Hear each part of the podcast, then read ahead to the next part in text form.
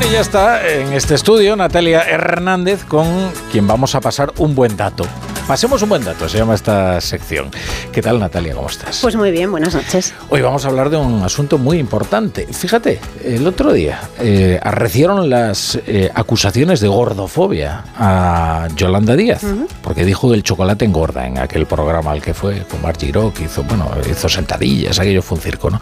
Eh, bueno, la obesidad desde luego es un, es un problema, es un problema de salud, eh, es importante y luego tenemos esto del Ozempic, ¿eh? Mm, te lo voy a contar todo ahora. Es que yo creo que es una de las noticias del año, ¿eh? Lo de la emergencia del Ozempic, cómo ha cambiado el Producto Interior Bruto de Dinamarca, pero ya, sin más dilación, vamos con el dato. Pues sí, hablamos hoy de obesidad porque de seguir así, en poco más de una década, más de la mitad de la población mundial, unos 4.000 millones de personas, vivirá con sobrepeso u obesidad. Por eso es considerada como la gran epidemia de nuestro siglo. El problema no es algo nuevo, ya se hablaba de obesidad en 1979 en el Nodo.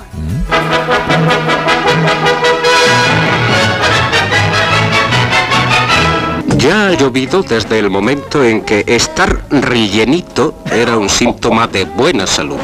La medicina ha tomado cartas en el asunto y ha advertido seriamente de los peligros que encierran los excesos conducentes a un aumento de peso. Comemos demasiadas grasas, cereales y patatas y empinamos el codo sin hacernos rogar. Y eso, Rafa, que por Qué bueno. entonces no era tan sencillo comer tanto por tan poco, porque hoy se consumen en promedio 500 calorías más por día que a finales de los años 70. Ha aumentado el tamaño de los menús y también las posibilidades de acceder a alimentos procesados cuya tentación es difícil de resistir. Hamburguesas con salsa de queso, helados, el chocolate que, que decía Yolanda Díaz, refrescos azucarados, pizza, bollería industrial. La superabundancia dispara la sobrealimentación justo cuando los estilos de vida se han vuelto más sedentarios.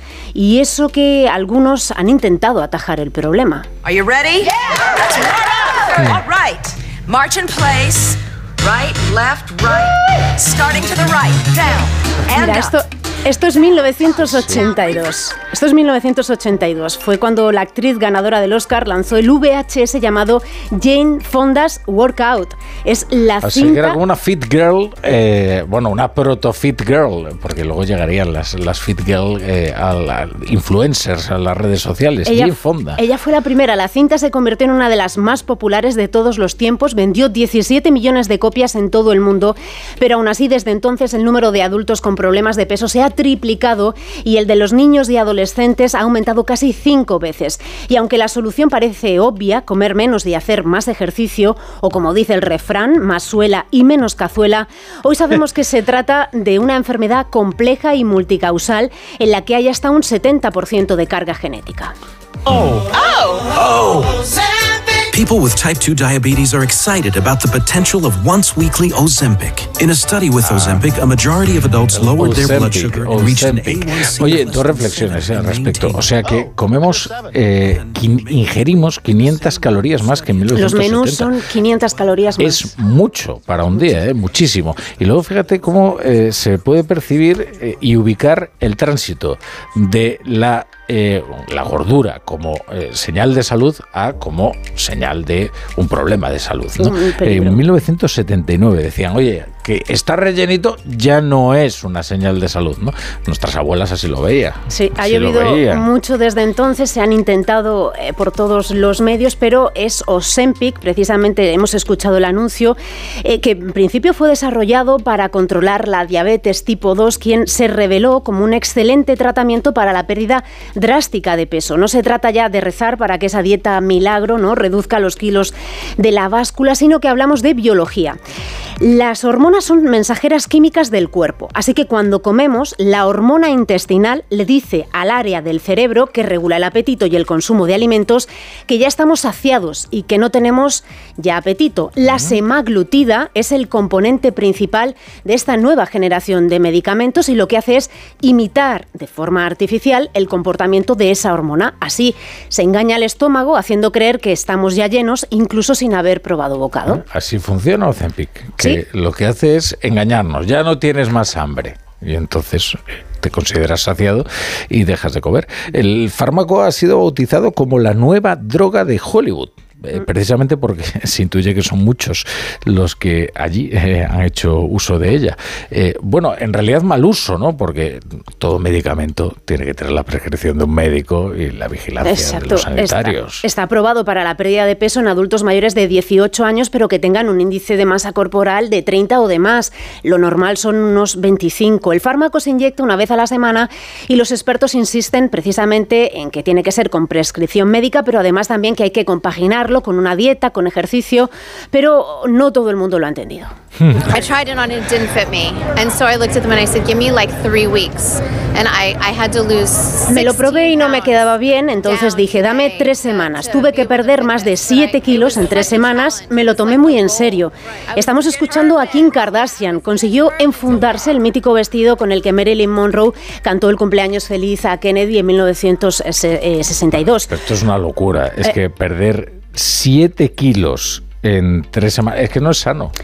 lo, hizo para asistir al, al, Met, a la fiesta del, del Met. Y menos para eso, chico. Sí, ella dijo que, que, lo consiguió con una dieta sin azúcares o sin carbohidratos, ingiriendo solo algunas verduras, que hacía deporte, incluso que tenía un traje sauna. Pero claro, pocos son los que dudan de que utilizó precisamente ese pinchazo mágico, ¿no? Wegovy, semaglutida, calorías, perder peso, milagros, son solo algunos de los hashtags más frecuentes en la red social TikTok, desde que gracias a estos influencers como ella se conoce la existencia y los efectos de este inyectable, pues la conversación científica que tradicionalmente se ha vehiculizado por revistas y por congresos médicos, pues ahora ha pasado a ser dominio de las redes sociales. Claro, es que esta es la otra historia, que es que un influencer no es un médico y no ha de prescribir tratamientos, que es lo que es el Ozempic, es un tratamiento. Eh, bueno, eh, la verdad es que a mí esto de Kim Kardashian, la verdad es que me pone los pelos de punta, ¿eh? porque, oye, mucha gente pues le hará caso a Kim Kardashian y tratará de conseguir el milagro de encajar en un traje imposible en un tiempo además eh, récord. Bueno, si las, los influencers y si las estrellas están entusiasmadas, los inversores mm. aún más. Mm-hmm. Los analistas no dudan en asegurar que estamos ante el taquillazo de la industria. Se prevé que los tratamientos para bajar peso generen 100.000 millones de dólares para finales de la década. Novo Nordisk, que es la farmacéutica danesa que ha propiciado el boom en la industria, es ya la compañía más valiosa de Europa. Nació, por cierto, con una historia de amor. Su fundador buscó insulina para su esposa diabética y se la trajo a Dinamarca desde Canadá. Hoy la compañía vale en bolsa más de 470.000 millones de euros. Bueno, pues el fenómeno desde luego es innegable. Esto ocurre como con, la Viagra, es que fue el, antecedente del gran boom eh, de una farmacéutica, el, gran eh, medicamentazo. Eh, pues esta vez fue el, el Ozempic. Hombre, no es fácil que un solo producto consiga alterar el Producto Interior Bruto de una nación desarrollada como es eh, Dinamarca. Y eso ha ocurrido, se ha notado desde luego en sus, en sus cuentas. Eh, la competencia ahora, claro, intenta emular la hazaña con avances en los tratamientos y con productos similares y los científicos están explorando sus beneficios en otras afecciones que son muy posibles ¿eh? de este mm. medicamento. Hablan de la cura de adicciones, de enfermedades hepáticas y hasta de, de, la infertilidad. Es como una bola de nieve que se convierte en una avalancha. Es sin duda una oportunidad única y buscada durante años para mejorar la vida de quienes padecen esta enfermedad, la obesidad, y también sin duda es una oportunidad única para reducir los costes previstos en el gasto, porque hay quien dice que de aquí a 2035 en sanidad, lo que conlleva esta enfermedad, podríamos gastar 4 billones de dólares en todo el mundo. Billones. En todo el mundo. Eh, claro, eh, es que la obesidad también supone un reto eh, para los sistemas nacionales de salud, porque conlleva muchas enfermedades cardiovasculares de muchos tipos. ¿no? Esto ya lo vimos con el tabaco. En cuanto al tabaco dejó de estar en la dieta habitual de tantos españoles, pues desde luego que mejoraron incluso también las cuentas del sistema nacional de salud. Muy interesante, Natalia, muy interesante. Este tema, la verdad es que es, que es apasionante muchas gracias. Hasta luego. Por estar en, esta casa tuya, que es la brújula. Pasemos un buen dato. Muchas gracias, Natalia.